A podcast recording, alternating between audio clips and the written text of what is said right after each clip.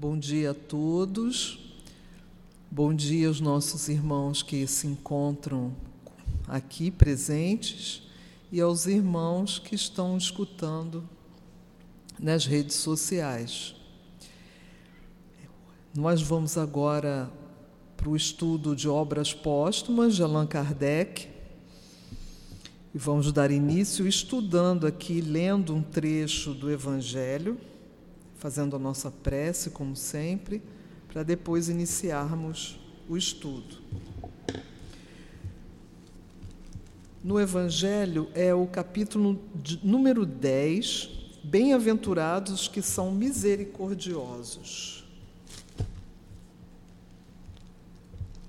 Reconciliar-se com seus adversários é o item número 5 desse capítulo. Reconciliai-vos o mais cedo possível com o vosso adversário, enquanto estais em caminho com ele, para que não suceda que o vosso adversário vos entregue ao juiz e que o juiz vos entregue ao ministro da Justiça e que sejais postos na prisão. Em verdade vos digo que não saireis de lá enquanto não houverdes pago até o último centavo.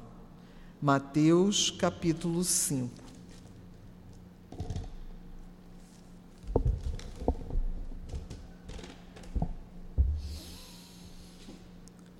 Levemos nossos pensamentos ao amado Mestre Jesus, ao nosso Pai, nosso Deus, nosso Criador.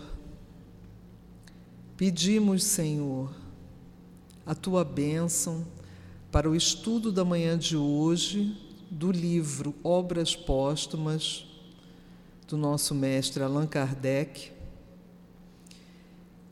possamos, Mestre querido, merecer o amparo da espiritualidade amiga que nos sustenta e ampara nesta casa.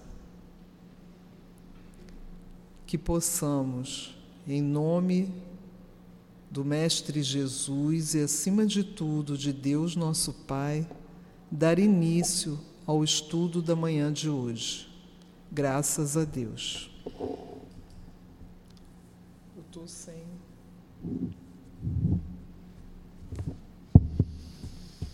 Então, gente, dando continuidade ao livro,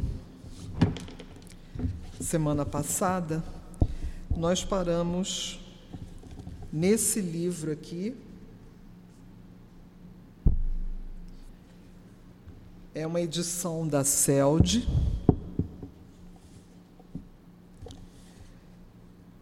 na página 302, e o título é Imitação do Evangelho.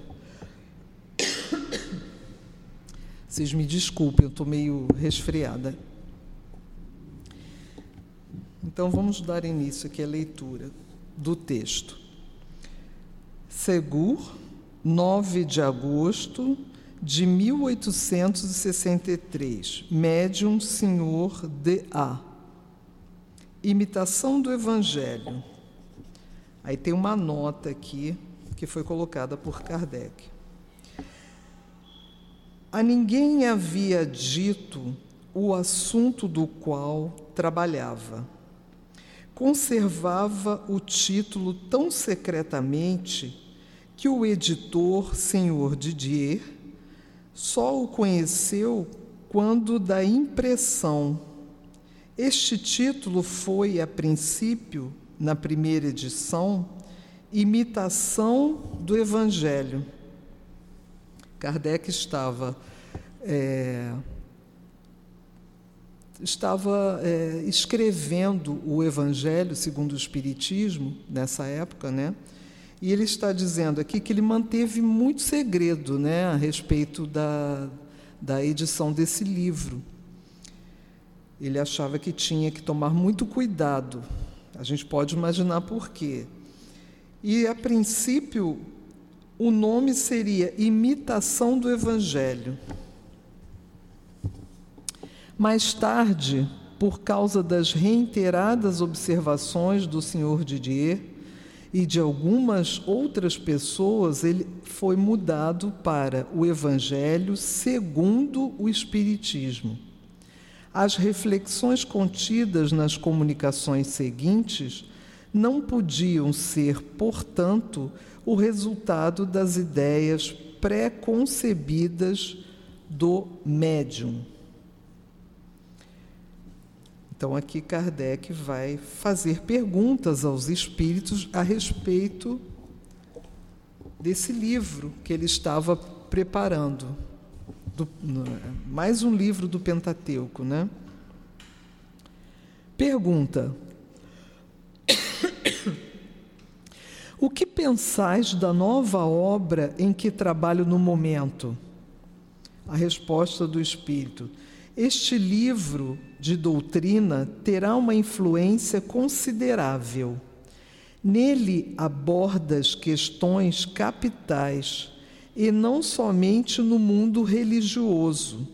Aí encontrará as máximas que lhe são necessárias. Mas a vida prática das nações nele aurirá excelentes instruções. Então ele, o Espírito está aqui dizendo a ele que o livro não é importante só em relação à parte religiosa que ele contém. Esse, o livro, o Evangelho segundo o Espiritismo, é a parte do Novo Testamento, né? Kardec escolheu alguns capítulos é, para abordar nesse livro. E ele aqui o Espírito está lhe dizendo que a importância dele não vai ficar só na esfera do religioso, mas a vida prática das nações nele aurirá, ou seja, vai é, receber excelentes instruções. Fizeste bem em abordar as questões de alta moral prática do ponto de vista dos interesses gerais, dos interesses sociais e dos interesses religiosos. A dúvida deve ser destruída. A Terra e suas populações civilizadas estão prontas. Já há bastante tempo que os amigos do além-túmulo a arrotearam. Gente, eu vou traduzir aqui. Arrotear é preparar o terreno. Então, o Espírito está dizendo que já está na hora realmente de lançar esse livro. Né? Que o, a, a civilização, a população já tinha evolução suficiente, capaz né, para compreender esse, esse livro maravilhoso. Lança, pois, a semente que te confiamos, porque já é tempo que a Terra gravite na ordem irradiante das esferas e que saia, enfim, da penumbra e dos nevoeiros intelectuais. Termina a tua obra e conta com a proteção do teu guia, o guia de todos nós e com o auxílio devotado de teus mais fiéis espíritos, em cujo número queira sempre incluir-me. Então, esse espírito que está falando aqui com Kardec, está respondendo a Kardec, ele diz que ele é um dos espíritos que está auxiliando nele, ele, a ele né, na tarefa da, da do, nesse trabalho hercúleo né, de compilar é, o Pentateuco. Aí Kardec pergunta: que dirá o clero? O que a igreja vai dizer quando eu lançar esse livro? Resposta: o clero gritará heresia, porque verá nele atacas, verá que nele atacas decididamente as penas eternas e outros pontos sobre os quais ele apoia sua influência e seu crédito. ele gritará tanto mais quanto se sentirá muito mais ferido do que pela publicação do livro dos Espíritos. E está dizendo que o, o Evangelho iria trazer mais confusão ainda. A igreja iria ficar possessa, ia ficar furiosa com o lançamento desse livro. Ele está dizendo aqui que se sentirá muito mais ferido do que pela publicação do livro dos Espíritos, do qual, a rigor, podia aceitar os dados principais. Mas agora vais entrar num novo caminho em que ele poderá, em que ele, em que ele não poderá seguir-te. O anátema secreto, anátema, sentença de maldição. É tipo uma excomunhão. O anátema secreto se tornará oficial e os espíritas serão rejeitados como foram os judeus e os pagãos pela Igreja Romana. Por outro lado, os espíritos verão seu número aumentar os espíritas, gente, me perdoem. Por outro lado, os espíritas verão seu número aumentar em razão dessa espécie de perseguição, sobretudo vendo os padres acusarem de obra absolutamente demoníaca uma doutrina cuja moralidade brilhará como um raio de sol pela publicação mesma do teu livro e daqueles que o seguirão. Então, o Espírito está dizendo que, apesar da inconformidade né, da igreja, o livro seria um benefício imenso à humanidade e a trazer luz a todos aqueles interessados no Espiritismo. O Espírito continua: Eis que se aproxima a hora em que te será necessário declarar abertamente o Espiritismo tal como ele é e mostrar a todos onde se encontra a verdadeira doutrina ensinada pelo Cristo. Aproxima-se a hora em que a face do céu e da terra deverás proclamar o Espiritismo como a única tradição realmente cristã, a única instituição verdadeiramente divina e humana. Escolhendo-te, os Espíritos sabiam da solidez das tuas convicções e que a tua fé como um muro de aço, resistiria a todos os ataques. Então, ele não só está dizendo que, que vai ser ótima a publicação desse livro, está dizendo para ele que o caminho é esse mesmo, como o, diz que o Kardec tem mesmo que proclamar o Espiritismo como é, a única obra que tem que, que, é, que está realmente preocupada com o cristianismo, com as lições que o Cristo deixou para nós. Né, que, a, que as outras religiões estavam é, manipulando, estavam levando para outros caminhos. Então, ele, como eu vou frisar aqui, né, de onde se encontra a verdadeira doutrina ensinada pelo Cristo. Aproxima-se a hora em que a fé do céu e da terra deverás pro, proclamar o Espiritismo como a única tradição realmente cristã. Olha a responsabilidade, gente. Imagina o que, que Kardec sofreu na época com, com esse com a edição desse livro, né? Imagina a Igreja Católica como que ficou.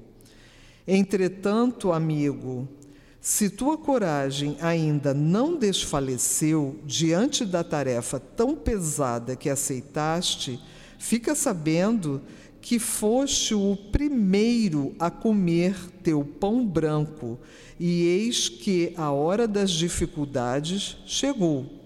Sim, meu caro mestre, a grande batalha se prepara. O fanatismo e a intolerância, sustentados pelo êxito de tua propaganda, vão atacar-te e aos teus com armas envenenadas. Prepara-te para a luta. Tenho, porém, fé em ti, como tens fé em nós. E porque tua fé é daquelas que transportam montanhas e fazem caminhar sobre as águas, coragem, pois, e que tua obra se complete. Conta conosco e conta, sobretudo, com a grande alma do Mestre de todos nós que te protege de uma maneira muito particular. Olha que coisa linda, ele está dizendo que o Mestre Jesus o está protegendo.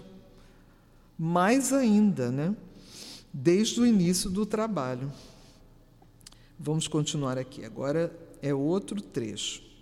Paris, 14 de setembro de 1863. Nota: havia solicitado para mim uma comunicação sobre um assunto qualquer e pedido que ela me fosse enviada ao meu retiro de Saint-Adresse. Ele estava em outra região lá da, eu acredito que da França mesmo, e ele pediu uma, uma carta que ele pudesse receber uma comunicação de, de um espírito é, em razão de um assunto que, que, que interessava a ele. A resposta veio. Quero falar-te de Paris.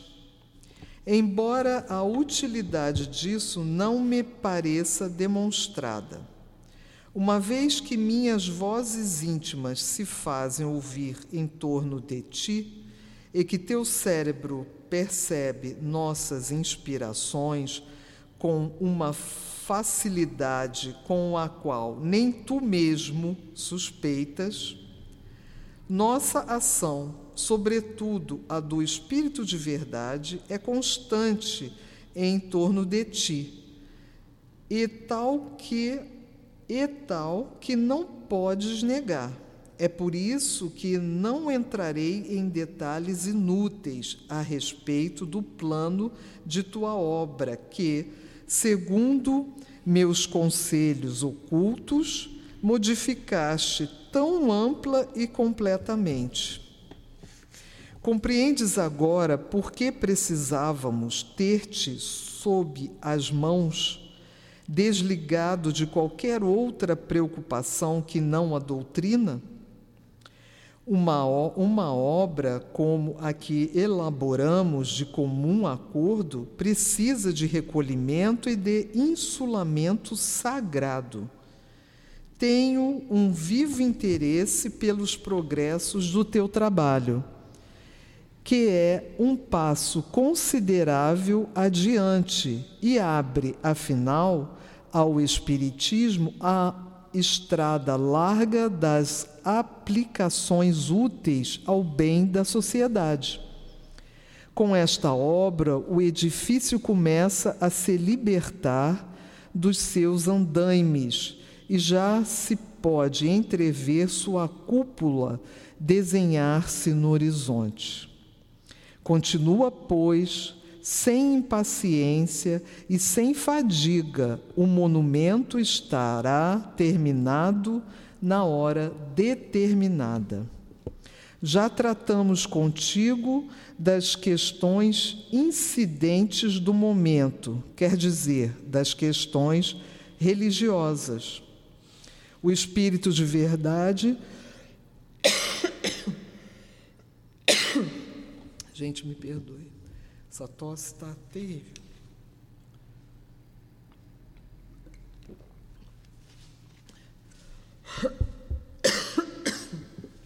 Que horror. Me desculpem.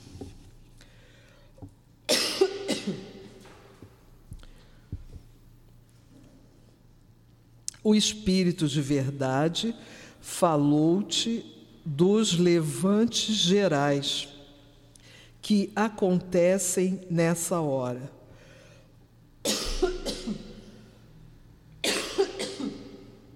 Ai, Senhor, perdoai-me. Perdoa, gente. Estas hostilidades previstas são necessárias para manter desperta a atenção dos homens, tão fáceis de se deixarem desviar de um assunto sério. Aos soldados que combatem pela causa, vão se juntar incessantemente novos combatentes, cuja palavra e os escritos causarão sensação e levarão à perturbação e à confusão nas fileiras dos adversários.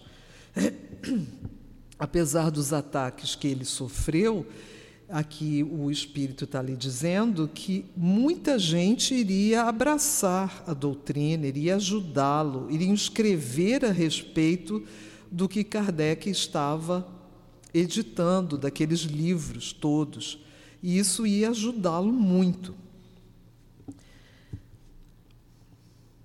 Adeus, caro companheiro de antanho.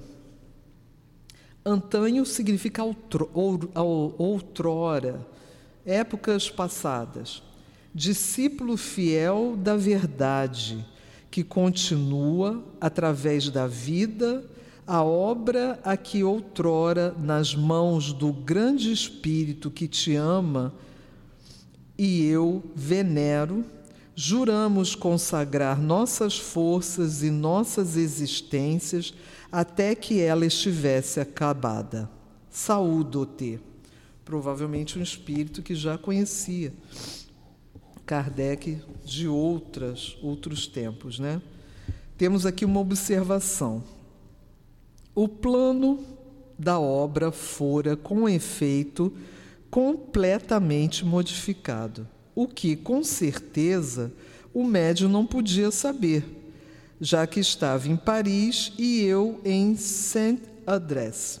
Ele também não podia saber que o Espírito de Verdade havia me falado a respeito do levante do bispo de Alger e outros. Todas essas circunstâncias eram bem urdidas para me confirmar a parte que os espíritos tomavam nos meus trabalhos.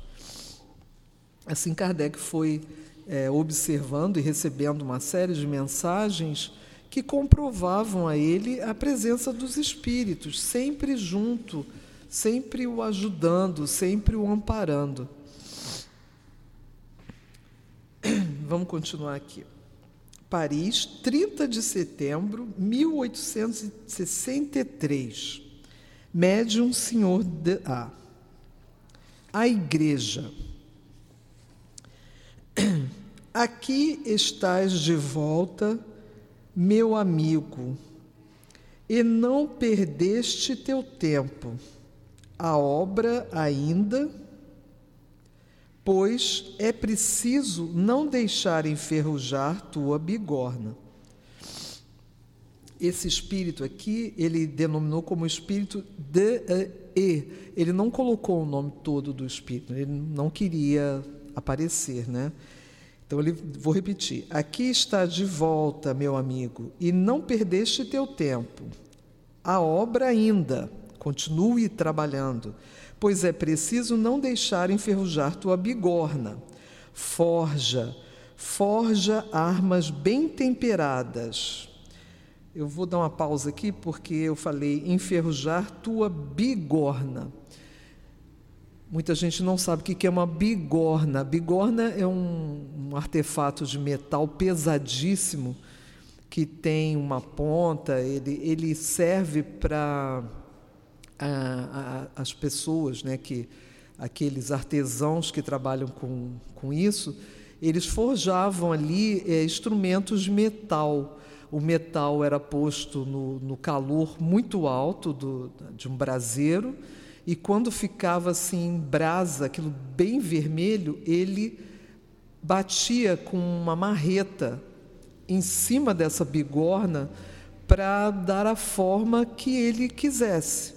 Era assim que há muito tempo atrás, né, no, há séculos atrás, os homens é, produziam suas espadas, suas, suas lanças, enfim, uma série de, de instrumentos eram forjados com martelo e com a bigorna com o uso do fogo depois que ele dava a forma que ele queria, ele botava na água para ver se ficou bom. Né? Resfriava imediatamente aquele metal.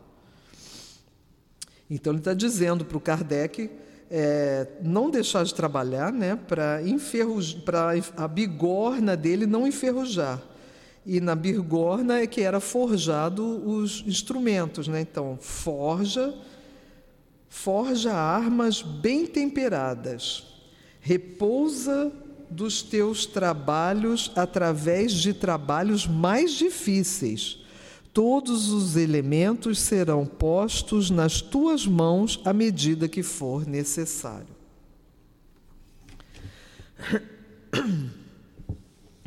É chegada a hora em que a igreja deve prestar contas do depósito que lhe foi confiado da maneira como praticou os ensinamentos do Cristo, do uso que fez de sua autoridade, enfim, do estado de incredulidade para onde conduziu os espíritos. É chegada a hora em que deve dar a César o que é de César e assumir a responsabilidade de todos os seus atos. Ele está dizendo aqui que a igreja errou, né? utilizou-se dos ensinamentos do Cristo para de acordo com os interesses, para pelo poder, pelo ganho material, né? Então o Espírito está aqui dizendo que chegou a hora da igreja prestar contas, né?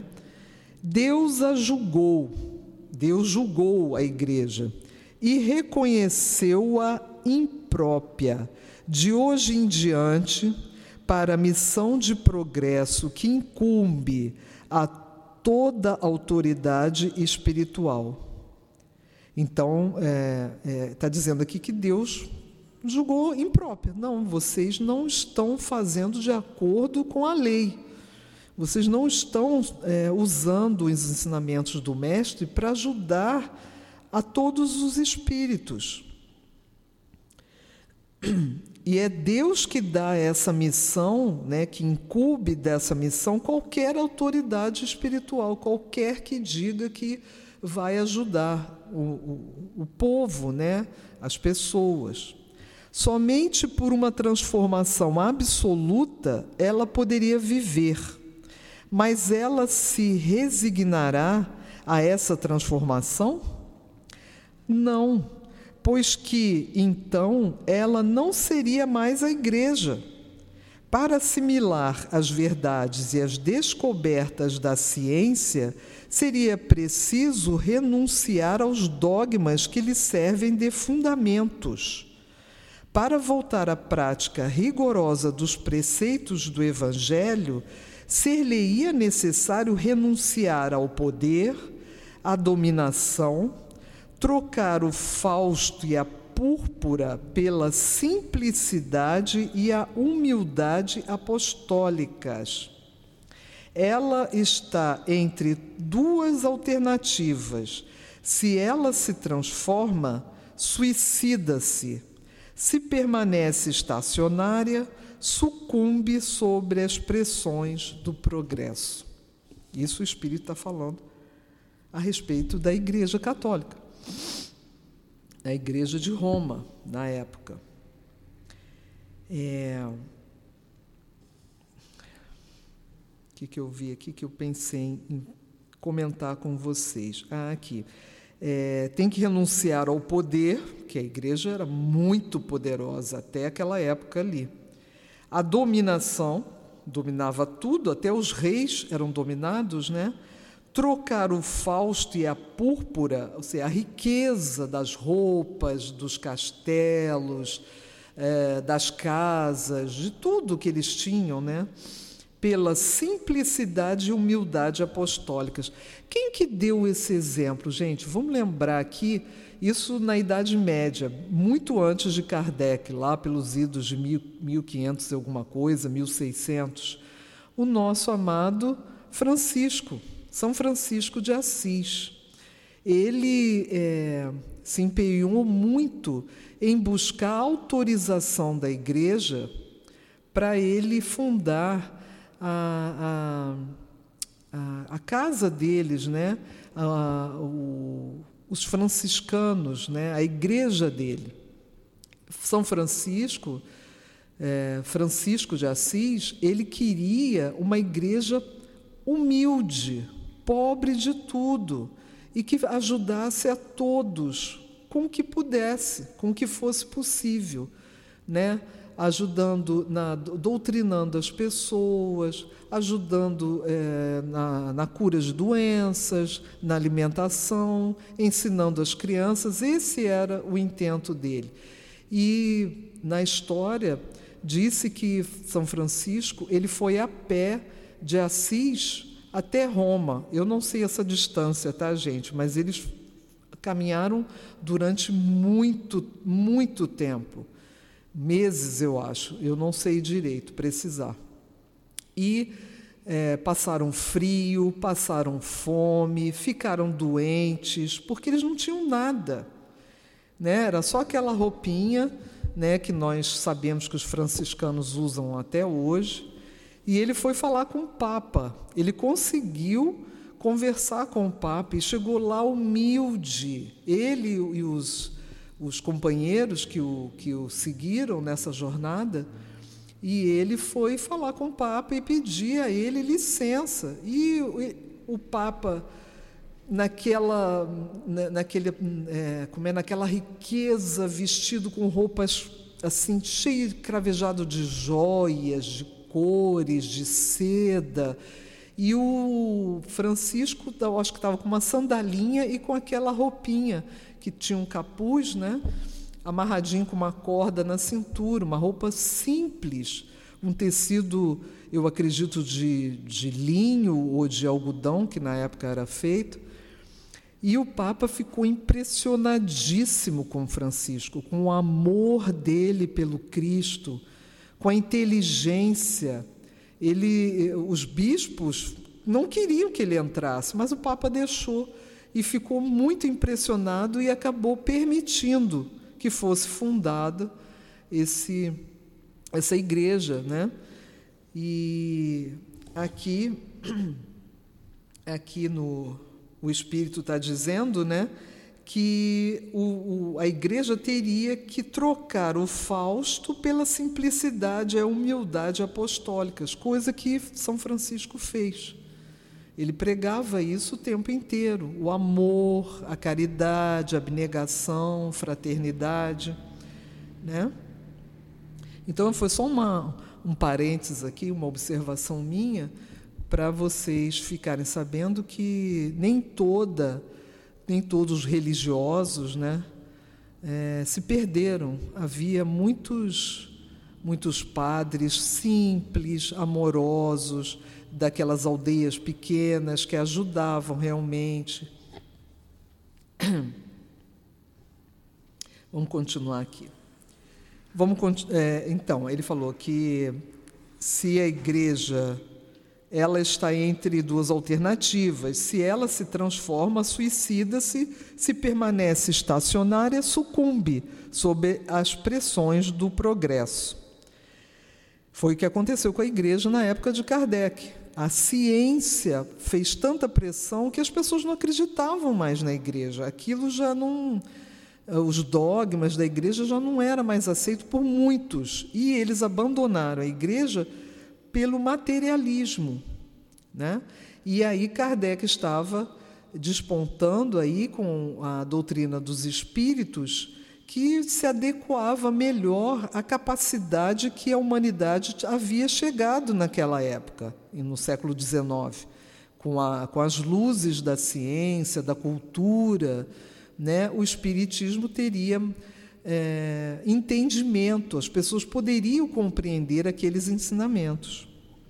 Por fim, Roma já se mostra ansiosa e sabe-se na cidade eterna, através das revelações inegáveis, que a doutrina espírita é chamada a causar uma dor viva ao papado, porque prepara-se na Itália rigorosamente o cisma. Portanto, não é preciso se espantar com o encarniçamento com que o clero se lança no combate ao Espiritismo. Ele a isto é impelido pelo instinto de conservação ele já viu, porém, suas armas se enfraquecerem contra esta potência nascente. Potência nascente é o Espiritismo. Seus argumentos não puderam se manter contra a lógica inflexível. Sobra-lhe apenas o demônio. É um pobre auxiliar do século XIX. Então, eles chamam a doutrina de doutrina demoníaca. Ele tá, o Espírito está dizendo aqui que, ele, que só sobra para eles, como argumento, que aquela doutrina era demoníaca, era coisa do demônio.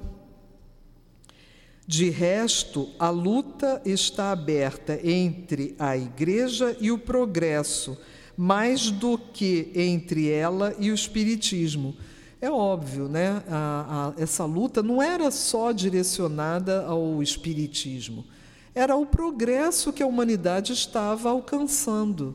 E estavam abandonando a igreja, já não servia mais aqueles dogmas, aquele poder, aquela coisa toda.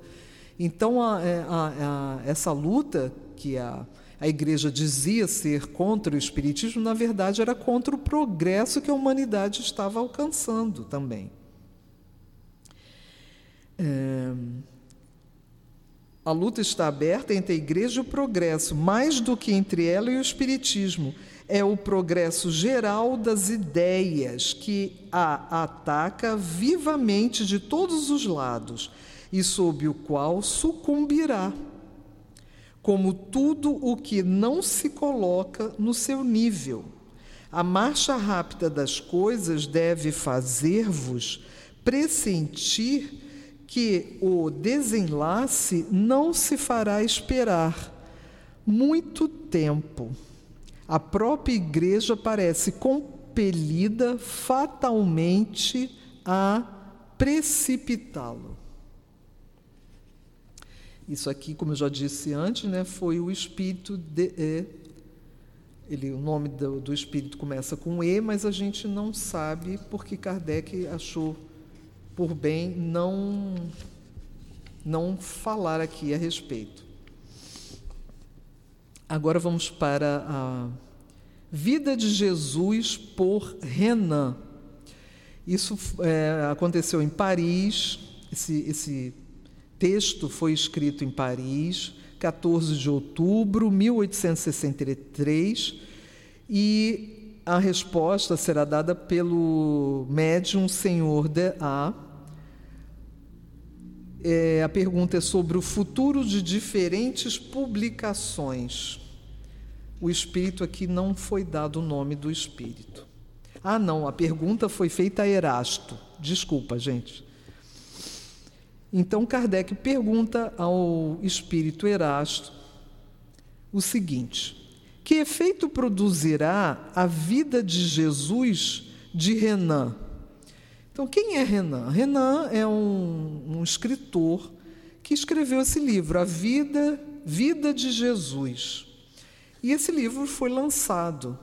E Kardec ficou curioso em saber, pelos espíritos, o que, que esse livro e poderia influenciar naquele momento. Né? Resposta de Erasto a Kardec. O efeito será imenso a repercussão será grande no clero, porque este livro desmorona os próprios fundamentos do edifício sob o qual ele se abriga há 18 séculos. Este livro não é irrepreensível, longe disso, porque é o reflexo de uma opinião exclusiva que se circunscreve no círculo estreito da vida material. O senhor Renan, todavia, não é materialista, mas pertence a essa escola que, se não nega o princípio espiritual, também não lhe atribui qualquer papel efetivo e direto na condução das coisas do mundo. Então, ele está dizendo que o, esse, esse escritor né, não é um materialista, né, mas também ele, ele, ele não, não é espírita ele não nega o princípio espiritual. Também não lhe atribui qualquer papel. Ele não, não é contra o espiritismo, mas ele também não é a favor. Aquelas coisas, né? Ele estava meio ali é, é, sem saber que caminho tomar, né? o, o escritor. É, ele é desses cegos inteligentes que explicam a seu modo que o que não podem ver, que não compreendendo o mecanismo da visão à distância, imaginam que só se pode conhecer uma coisa tocando-a. Por isso, reduziu o Cristo às proporções do homem vulgar negando-lhe todas as faculdades que são os atributos do espírito livre e independente da matéria. Esse senhor Renan escreveu um livro sobre a vida de Jesus, eh, se dirigindo a, aos leitores é, essa história como se Jesus fosse um homem, um homem sábio que esteve na terra. Ele não conseguia ter capacidade de vislumbrar a, a, a altura espiritual de Jesus. Ele não tinha capacidade, porque ele era materialista. Mas, segundo o Espírito, esse livro ia ser útil, de alguma forma, porque ele, ele estaria é, indo contra a igreja. E foi o que o, o, outro espírito havia respondido a Kardec, né? que muitos iriam é, se levantar contra a igreja por causa do progresso cultural, científico que havia na época.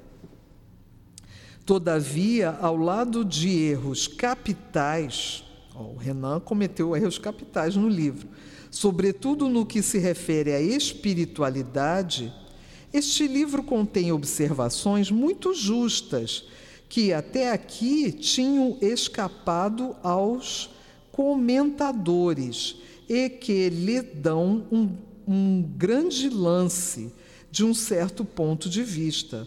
Seu autor pertence a essa religião de espíritos encarnados que se podem chamar de demolidores do velho mundo.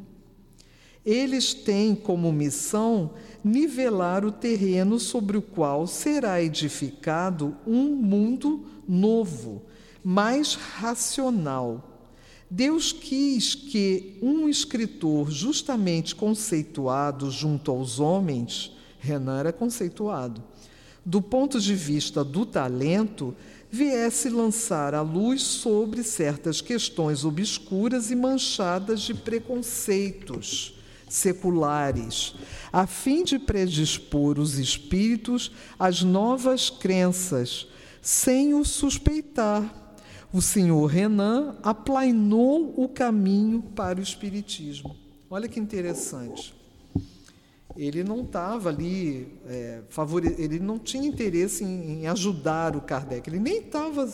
Ele serviu como instrumento, mas ele nem tinha conhecimento disso. Eram aqueles espíritos que vieram é, reclamar uma, um novo mundo, novas descobertas, luzes, né? A gente sempre fala que ah, o século XIX foi o século do iluminismo, né? novas luzes chegaram ao planeta, à humanidade. Gente, vamos encerrando por aqui, já deu a nossa hora.